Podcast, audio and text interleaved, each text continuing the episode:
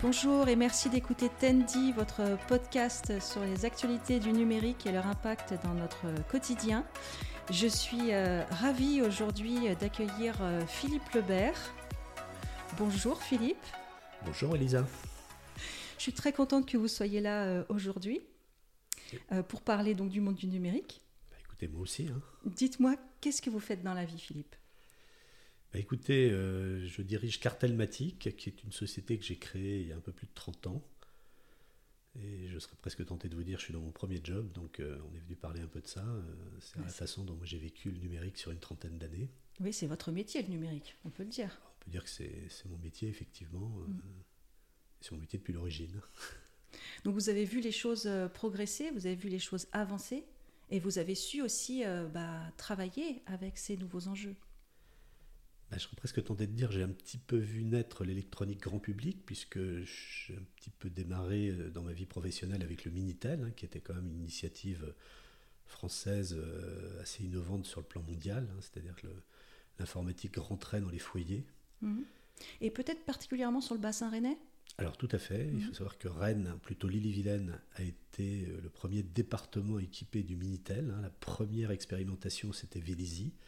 Et la deuxième expérimentation, c'était l'île-et-Vilaine. Donc dans tous les foyers, enfin tous les foyers, tous les foyers pouvaient s'équiper d'un Minitel. Et on a vécu ça donc euh, à la fin des, enfin, milieu des années 80. Hein. on est en 84-85 à peu près. Hein. Moi j'ai commencé à travailler en 1986. D'accord. Et le Minitel venait d'arriver. C'est vrai qu'on a du mal à imaginer ça. Euh, je pense que les plus jeunes euh, ont du mal à imaginer ce que ça pouvait être le Minitel, ni même comment ça fonctionnait. C'était un petit peu Internet avant Internet. Hein. C'était, euh, voilà, on pouvait déjà, euh, dans ces années-là, euh, avoir, savoir à quel horaire partirait le train pour Paris. Mhm. On pouvait même le réserver, etc. Tout ce qu'on fait aujourd'hui avec Internet. Oui, alors par contre, effectivement, le fonctionnement est un peu différent. quoique, remarque, je dis ça, je réfléchis en même temps que je vous parle, mais dans les débuts d'Internet aussi, on se connectait avec un modem, donc on utilisait la ligne téléphonique pour aller sur Internet. Effectivement, sur le plan technique, c'est peut-être un petit peu pareil. C'est vrai que les débits ne sont pas ce qu'ils sont aujourd'hui. Hein, c'est surtout pas la fibre. Donc, comme les débits ne sont pas ce qu'on a aujourd'hui, la qualité du média euh, n'est pas ce qu'on a aujourd'hui, c'est-à-dire avec de la vidéo, on va même aujourd'hui vers euh, la vidéo en 140 images secondes. Euh, voilà, aujourd'hui, à l'époque, c'était de l'image, c'était du texte et de l'image alpha mosaïque, avec les gros pixels, vous savez. Ouais, je me souviens. Et, huit couleurs, hein, donc mm. ça allait pas loin. Hein. Mais c'était déjà, pour l'époque, c'était déjà super, on était ravis d'avoir ça effectivement, on n'avait pas l'image. On avait, on avait vaguement des dessins, des logos qui étaient assez déformés parce que, encore une fois, c'était en alpha mosaïque. Voilà, on avait le texte. Et donc, au niveau des, produits que vous vendez chez Cartelmatic, comment est-ce que vous pourriez nous expliquer un peu euh, ce que vous faites? Alors en fait, ça remonte un petit peu à cette époque, puisque nous, on s'était donné un peu comme ambition. Alors nous, je dirais, moi, je, je, suis arrivé salarié dans cette entreprise. Il y avait à l'époque les deux dirigeants, une secrétaire, et moi, je suis arrivé comme technicien informatique là-dessus. Euh, notre ambition sur ce nouveau média qui n'était pas connu, c'était de l'amener au départ, par exemple, dans des centres commerciaux. Mhm. Hein, on a équipé le centre commercial Columbia à Rennes, où on avait des bornes, des totems, dans lesquels il y avait un Minitel et dans lequel il y avait un écran dynamique. Et cet outil était là pour apporter des services au niveau du centre commercial et accessoirement bah, mettre au contact du public ce nouveau média qui était le Minitel. Ah on est, je vous dis, assez précisément en 1986. Hein. Mais c'était quand même sacrément novateur d'avoir un écran dynamique euh, à l'époque. Les gens, euh, dire les, les, gens qui circulaient euh, dans les allées de, de du Colombier, du, ça du le centre commercial Ouais. Euh, je sais jamais si on dit Columbia. Mais bon, les, oui, les gens qui voyaient ça devaient être un peu impressionnés, je pense, non? Impressionné, je sais pas. Euh, Après, je sais plus, moi, en 86. Pourtant, j'étais né, mais euh, je sais même plus. Alors, moi, je me souviens d'une une euh, du journal qui s'appelait Écho de la CCI de Rennes à l'époque, qui disait Le futur du commerce, des puces et de je sais plus. Enfin, voilà, il y avait un titre, j'ai conservé cette, ce numéro. On voyait la photo de cette colonne, c'était une colonne Maurice, en fait, hein, dans, dans l'esprit. deux entrées de Columbia et euh, voilà qui mettait en avant, euh, effectivement, ça apparaissait comme étant un peu le, futur du commerce. Quoi. Mm. Et donc aujourd'hui, vous continuez à installer des bornes dans les, dans les, dans les euh, centres commerciaux? Alors, centres commerciaux un peu moins. En fait, nous, il y a une étape importante dans les années 90, je crois que c'est précisément 1990. on a, on, a, on a entrepris le challenge de mettre cet équipement dans la rue, outdoor. Hmm. Donc ça, c'est une étape importante. Et comme il y avait peu d'acteurs dans ce métier en extérieur, il commençait à y en avoir plusieurs, on va dire ça comme ça, pour pas dire beaucoup en intérieur. Nous, on est dans la rue, on était tout seul. Donc on, on a fait notre développement. Moi, en 90, c'est le moment où je crée Cartelmatic. Hein. Euh, en 93, je vais reprendre cette société qui s'appelait SDMT, pour Société des mobilités télématiques, hein, pour laquelle je travaillais depuis 86. Donc en 90, on met notre premier équipement dans la rue, et c'est ça qui va faire, euh, c'est là-dessus qu'on s'est développé. Avec des contraintes un peu différentes, puisque quand on est dans la rue, il y a les intempéries, mais il peut aussi y avoir du vandalisme. Tout à fait. La rue, c'est répondre à des contraintes très supérieures à l'intérieur. Mmh. Hein, effectivement, c'est le vandalisme, c'est les conditions climatiques, euh, c'est l'étanchéité du produit, etc., etc. Et la rue, c'est aussi un constat, c'est le domaine public. Mmh. C'est-à-dire quand on est dans la rue, quelque part, j'allais dire, on est chez Monsieur le maire. Hein, euh, donc, quelque part, c'est apporter des services à la collectivité territoriale. Et donc là, on s'est posé la question de quel type de service nos outils pouvaient apporter à la collectivité. Au départ, on en a identifié un, c'était le guidage dans les zones d'activité. Donc ça, on en fait beaucoup moins, on en fait encore quelques-unes, mais on en fait beaucoup moins.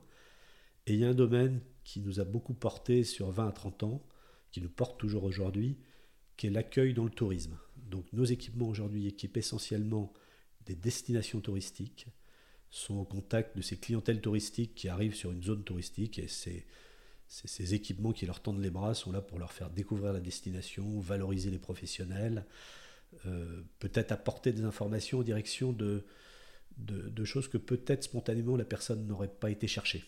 Voilà pour moi l'intérêt de la borne, c'est quelque chose qui va peut-être susciter une envie. Euh, rapport. Aujourd'hui, quand on cherche quelque chose, hein, si on cherche un hébergement par exemple, ou si on cherche un restaurant pour ce midi, on va trouver sur Internet ce que l'on cherche. Mais quand on se pose la question de se dire, mais je ne sais pas quoi faire ou qu'est-ce que je pourrais faire, bah, Internet, là pour le coup, on n'a peut-être pas les mots-clés au départ pour euh, aller chercher des idées. Oui, bien hein. sûr, vu qu'on part de zéro en fait. Voilà. Hmm. Et, là, là, ces équipements-là apportent, euh, euh, poussent des informations que spontanément peut-être le, le visiteur ne serait pas allé chercher. Et vous avez aussi, j'imagine, la possibilité de, rendre accessible euh, euh, donc aux personnes qui sont physiquement présentes euh, près de la borne, de leur rendre accessible des informations qui ne sont pas forcément disponibles sur Internet.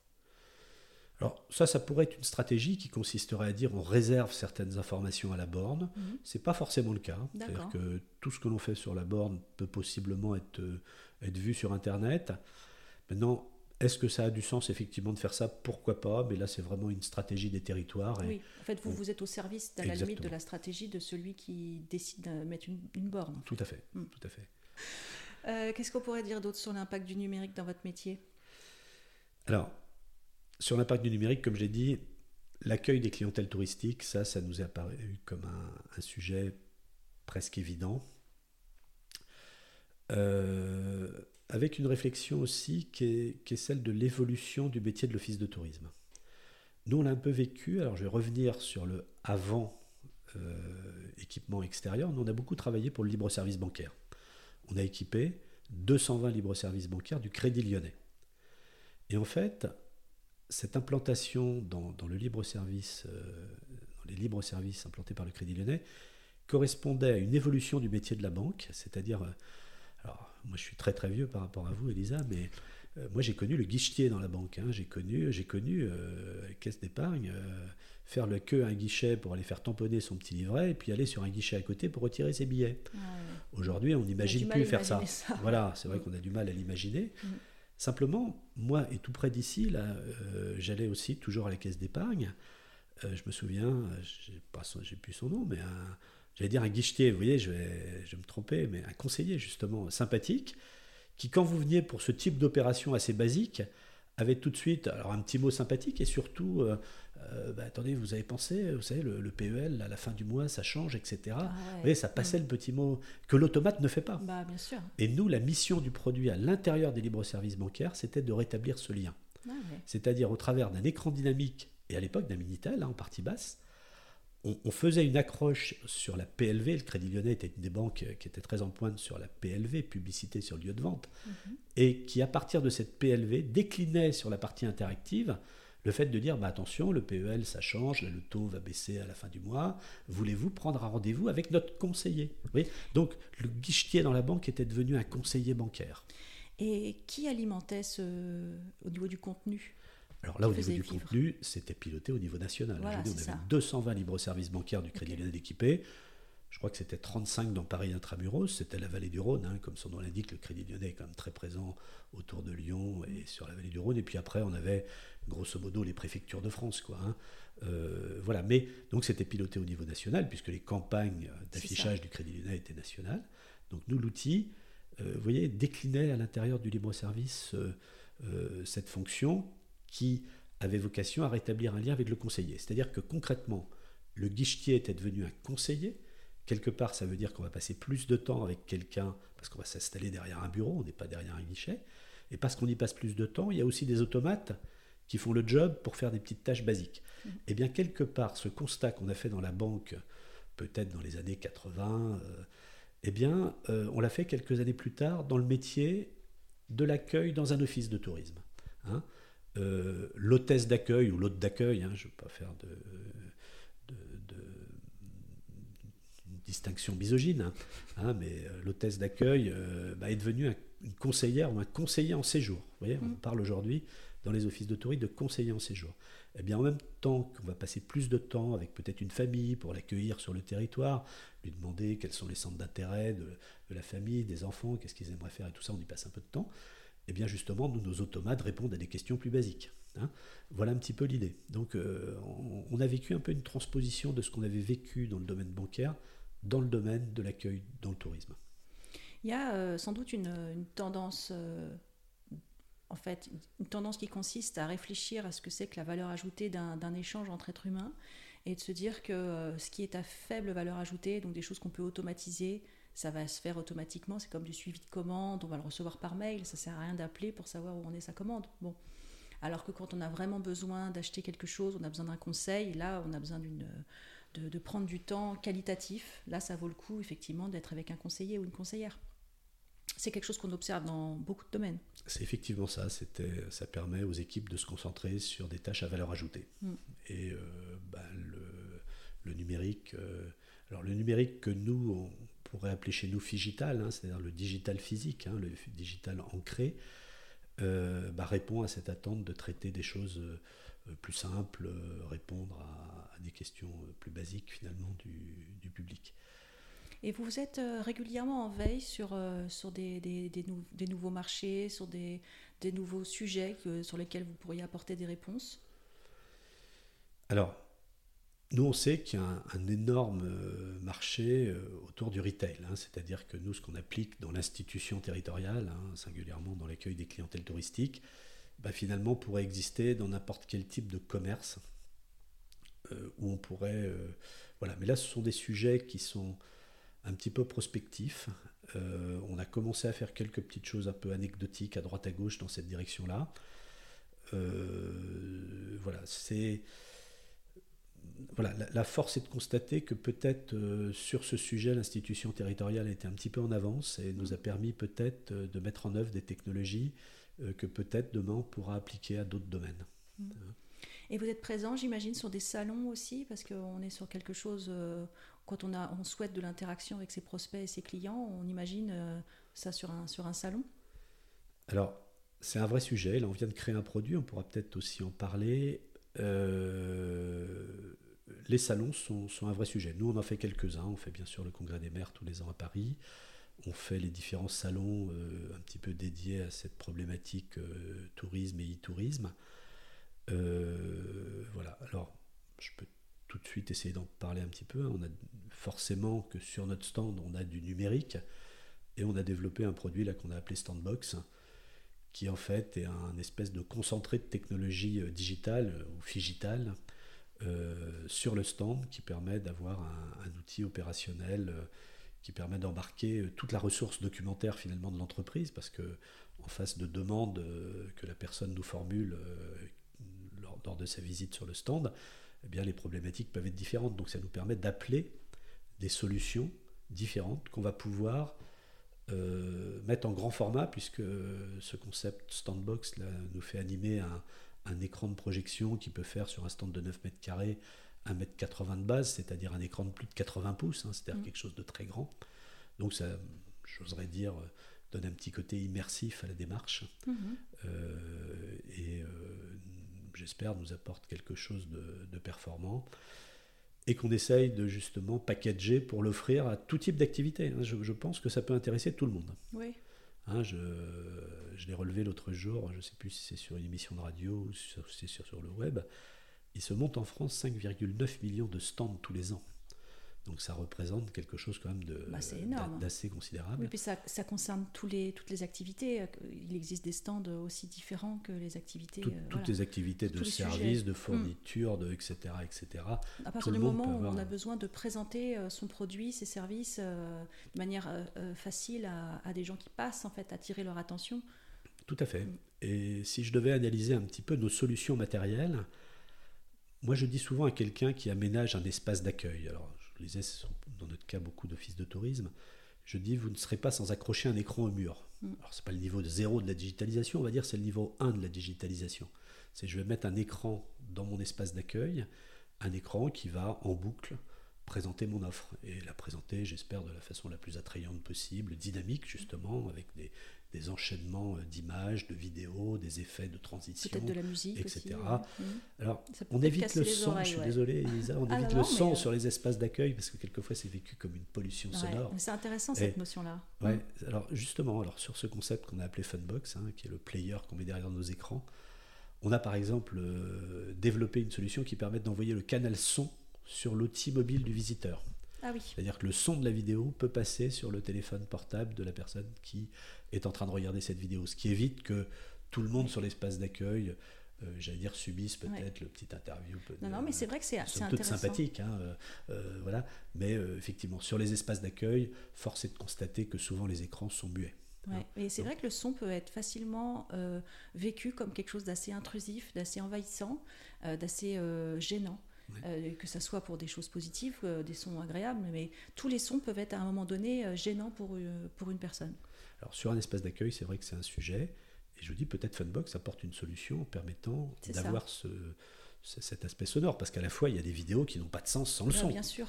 Mm. Si c'est une interview d'un ostréiculteur, que sais-je, etc., mm. et qu'on voit juste la personne euh, en train de s'agiter dans un, parc à huîtres, c'est un peu frustrant, mm. euh, effectivement. Et d'ailleurs, c'est ça dans votre, dans votre travail, et c'est ça qui est intéressant aussi dans, dans votre entreprise cartelmatique, c'est que vous êtes à la fois euh, dans quelque chose, dans un objet qui va être un objet tel qu'une borne ou, ou le stand dont, dont, vous nous parlez, donc là, on est dans quelque chose de, concret, de physique. Donc vous avez vu l'évolution des ordinateurs, parce que finalement, c'est un ordinateur embarqué. Je me permets, je, oui, fais un raccourci. Donc vous avez vu l'évolution des ordinateurs, y compris dans la miniaturisation de, certains supports, dans la, les performances qui sont, qui sont en constante évolution, que ça peut être aussi au niveau de la performance des écrans. Vous avez vu ça euh, en première ligne. Et vous avez aussi la casquette qui est celle du développement c'est-à-dire de ce que vous allez projeter, de ce qui est contenu dans le logiciel finalement qui est contenu dans la box. Tout à fait. Vous avez ces deux métiers en un en fait. Alors, avec peut-être une notion, vous m'avez interpellé tout à l'heure sur le fait de dire est-ce qu'on a dans la borne la même chose que ce qu'on va voir sur Internet? Je vous ai répondu plus ou moins oui. Euh, il y a quand même quelque chose de singulier sur nos outils dans leur usage, c'est que c'est un outil qui est partagé, qui est partagé sur un espace public. Donc c'est quand même de ce fait-là quelque chose d'un peu singulier. Et c'est vrai que moi, ce que j'ai vécu euh, des balbutiements de l'informatique grand public à aujourd'hui, c'est quelque part le, contrepoint de ce qui pouvait apparaître initialement comme étant très positif, c'est-à-dire un média qui s'adapte à l'individu. Quelque part, on, peut constater un certain repli sur soi, une certaine désocialisation de certaines actions, c'est-à-dire tout se passe au travers du web, on échange moins physiquement avec les personnes, etc. Et nous, on est convaincus que nos outils, qui sont à la fois un pied dans le monde digital et un pied dans le monde physique, sont quand même là pour établir du lien, c'est-à-dire mhm. euh, de se retrouver autour d'un écran, de discuter autour d'un écran. Euh, c'est toute la famille qui partage euh, en arrivant sur un point d'accueil autour du même écran, plutôt que d'être chacun sur son smartphone et peut-être le gamin est en train de regarder je sais pas quoi parce que par rapport au territoire c'est ça, mm. le père autre chose, la mère pourquoi pas. Enfin voilà. il y a moins d'échanges. Voilà, il y a mm. moins d'échanges. Alors que là, on va, on va être tous autour du même écran en train de de, de, discuter de tout ça.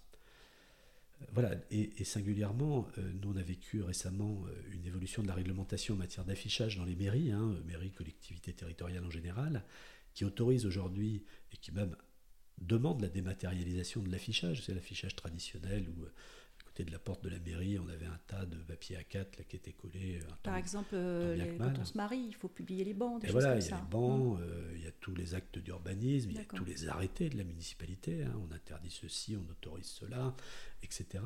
Tout ça devait être physiquement affiché à la porte de la mairie.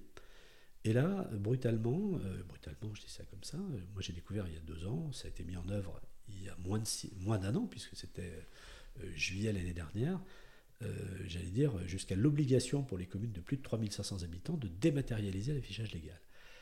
Et nous, justement, on s'est dit, alors beaucoup l'ont traduit par dire, bah oui, je mets tout ça sur le web. Mm. Sauf que bah, vous venez de citer les bancs de mariage, par exemple, on imagine difficilement pouvoir publier les bancs de mariage sur Internet, hein, parce que là, sur le plan commercial, sur le plan du RGPD, tout ça, alors on va dire, là, bah c'est la porte ouverte un petit peu. On est sur des choses, des données qui sont euh, confidentielles. Voilà, alors le législateur là-dessus a euh, pointé du doigt ce qu'il a appelé les arrêtés individuels, autant dire les actes nominatifs. Donc, c'est toujours pareil, hein, les, les, textes de loi, vous savez, sont sujets à interprétation.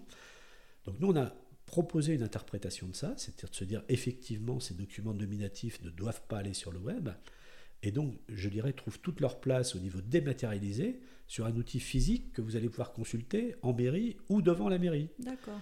Et là, ça a du sens. Oui, bien et, sûr. et, pour moi, ça rétablit aussi la mairie dans sa fonction de maison commune. Hein. C'est-à-dire qu'il y a des choses qu'on ne pourra voir qu'à la mairie en se déplaçant physiquement sur ce lieu qui, j'espère, doit être un lieu partagé par tous les, citoyens de la commune.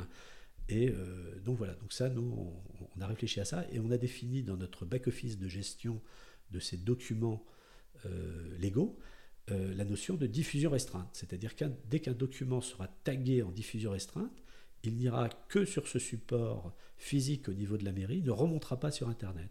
Alors qu'un document qui est mis en diffusion plus large, c'est-à-dire qu'il ne sera pas tagué comme devant être en diffusion restreinte, lui remontera sur Internet. Ah, c'est très intéressant d'avoir finalement un, un, moyen simple de faire la différence et donc de piloter pour celui qui fait la gestion parce qu'en tant qu'expert d'un sujet, on se dit toujours oui, on va faire comme ci, comme ça. Après, il faut imaginer quand ça va vivre et quand ça va être au bout de six mois, au bout de deux ans, au bout de cinq ans, quand en plus les équipes peuvent, être, euh, peuvent bouger, euh, il faut que ça soit facile et que ça soit intuitif. Tout à fait. Donc là, par exemple, pour entrer dans le détail du fonctionnement de, la gestion de cet outil, c'est qu'on pourra taguer par défaut toute une rubrique. On a cité mm. les bancs de mariage, c'est-à-dire que les bancs de mariage par défaut sont en diffusion restreinte. Alors que par exemple un arrêté où Monsieur le maire aura cité Monsieur Dupont ou Monsieur Durand, eh bien, ce document spécifique, alors que tous les autres arrêtés sont en diffusion large, cet arrêté-là peut être tagué en diffusion restreinte. C'est-à-dire celui-là ne remontera pas sur Internet. Et sur la borne, on a développé la fonctionnalité qui fait que la personne peut se le télécharger. Et eh bien, quand il est en diffusion restreinte, on ne propose pas le téléchargement. D'accord. Oui, c'est bien pensé, hein, pour le coup. Euh, j'espère. Ça bosse. Humblement, j'espère. Euh, qu'est-ce qu'on pourrait dire d'autre sur l'impact du numérique alors? Qu'est-ce que vous quel, quel, autre sujet pourrait-on aborder? Bah, écoutez, d'un point de vue général, c'est ça. C'est vrai que moi, je, suis un petit peu né professionnellement euh, avec, euh, je vous le disais en début de conversation, euh, l'avènement de l'informatique grand public. Et que quelque part, où on était plein d'espoir au départ, ben, on, en a quelque part observé un petit peu les travers, hein, que tout le monde pointe du doigt aujourd'hui. Hein. le harcèlement pour certains jeunes sur les réseaux sociaux, et des choses qui peuvent être assez graves, hein, sur, avec des conséquences graves surtout.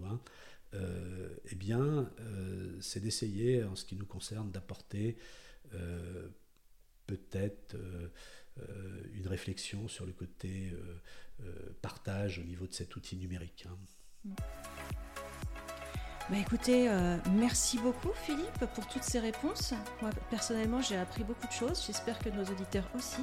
Bah écoutez, merci à vous Elisa de, faire valoir un petit peu euh, ce, sur quoi on essaye de travailler depuis quelques années. Bah, bah oui, c'est un plaisir. Bah écoutez, merci un plaisir beaucoup. partagé. Oui, à bientôt. Merci, au revoir. Merci, au revoir.